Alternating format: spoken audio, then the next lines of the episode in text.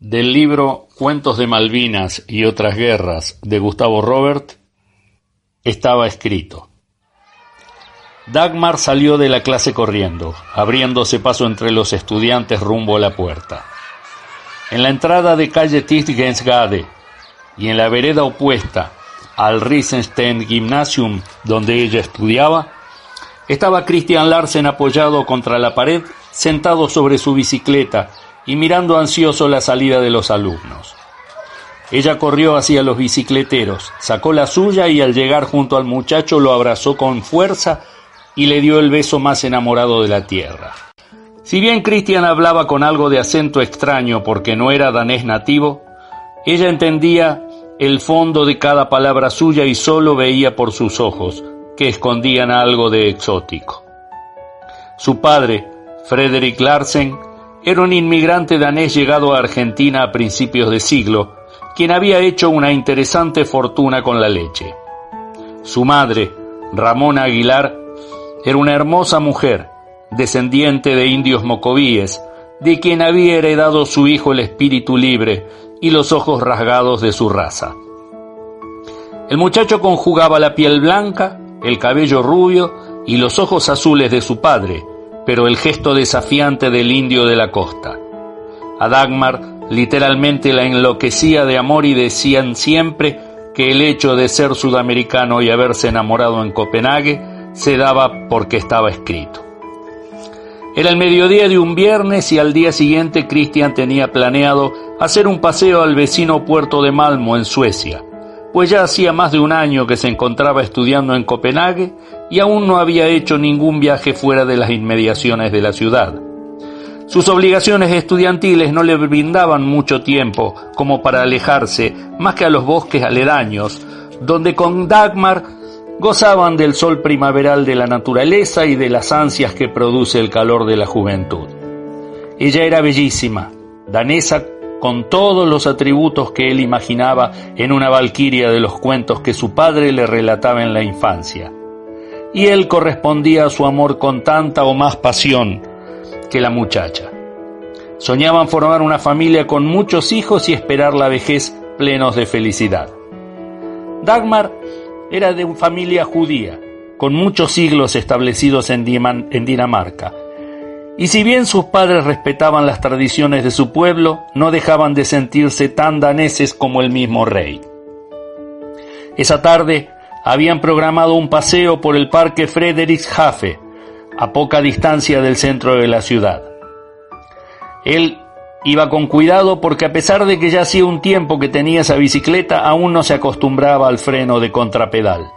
En Argentina se usaba el piñón libre, lo que permitía descansar el pedaleo y los frenos estaban en el manubrio. Eso le había significado varias caídas, pues cada vez que dejaba de pedalear, ambas ruedas se detenían de repente. A poco de salir los reflejos le fallaron y se dio un buen golpe, pero no importaba, iba con su amor que se reía de él a carcajadas. Toda esa noche Dagmar durmió sobresaltada. Su instinto femenino le decía que algo malo estaba por pasar. Pensaba en su enamorado que en la habitación número 5 de la pensión Hans Christian Andersen, ubicada en Slaktehusgade, cerca de su colegio, dormía plácido. Temprano en la mañana pasó a buscarlo para ir con él y despedirlo en el puerto. Era el sábado 6 de abril de 1940.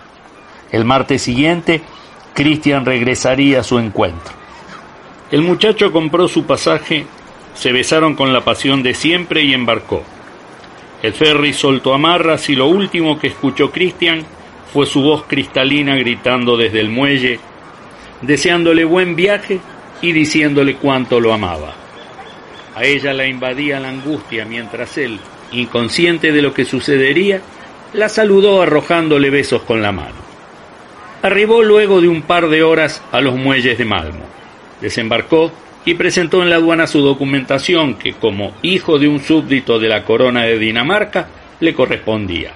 Sellaron su pasaporte y se dirigió alegre a la ciudad donde se alojó en una pensión en la calle Istagatan, cerca del Folkent Park. Recorrió algo del centro y antes de que anocheciera, volvió a su alojamiento para visitar desde hora temprana algunos puntos que le interesaban. A la mañana siguiente, luego de un buen desayuno hecho por la obesa y blonda dueña de casa, salió en busca de lo que a él le interesaba. Aunque había ido a aprender los secretos de la industria láctea, pues correspondía a los intereses familiares, Christian era un apasionado por la historia y el arte. Por eso lo primero que hizo fue internarse entre las piedras del Malmohus Slot, antiguo castillo que se destacaba entre las construcciones de la ciudad. Fue un fin de semana para recordar que incrementó su bagaje cultural, pues con sus 19 años ya había leído mucho más que cualquier muchachito de su edad y había visitado cuanto museo, castillo o palacio había en Copenhague. Huelga decir que conocía cada rincón de Kronborg donde William Shakespeare situó su célebre obra Hamlet y en las cercanías de la capital danesa. A las 8 de la mañana del martes volvió al puerto para tomar el ferry de regreso. Notó algunas caras de preocupación en los pasajeros, pero no le llamó la atención. Comprendió lo que pasaba cuando a mitad del estrecho escuchó por los parlantes que el capitán del ferry, haciendo uso de la potestad que le da el derecho marítimo, ofrecía asilo político a bordo a todo pasajero que no quisiera desembarcar en Copenhague. Esa mañana, las tropas alemanas habían iniciado la operación Weserübung y en pocas horas habían invadido Dinamarca. Un sudor frío corrió por su cara y la presión le bajó de golpe.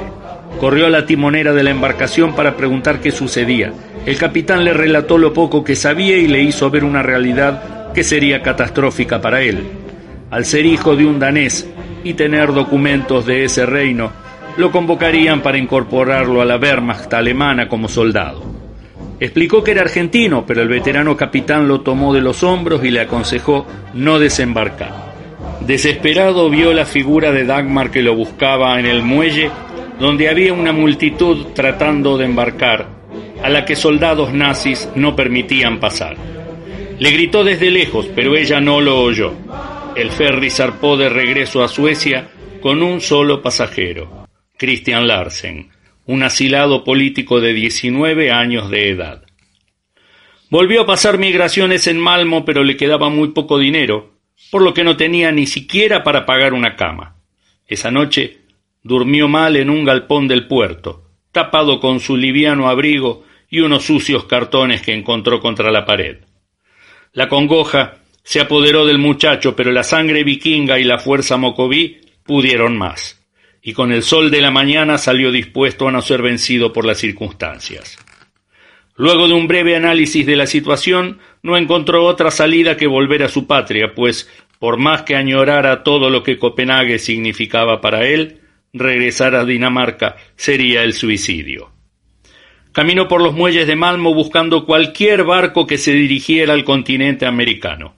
De ese modo, sortearía el obstáculo más difícil de franquear, que lo separaba de su casa, el Océano Atlántico. Aunque llegara a Canadá, desde allí podría ir caminando hasta su Zaguier natal, en su amada provincia de Santa Fe, donde el calor familiar lo esperaba, sin saber dónde él se encontraba.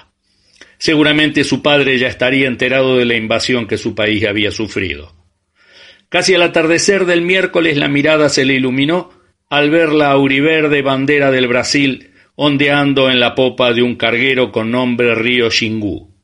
Sin pensarlo un segundo, subió la escala y pidió a un marinero que lo llevara ante el capitán. Con no mucha dificultad para entenderlo, el hombre lo guió al camarote, y un barbado y maduro oficial mercante escuchó atentamente su relato. Con la solidaridad que caracteriza a su pueblo, le propuso llevarlo a Brasil y darle alojamiento y comida a cambio de trabajos varios en el barco.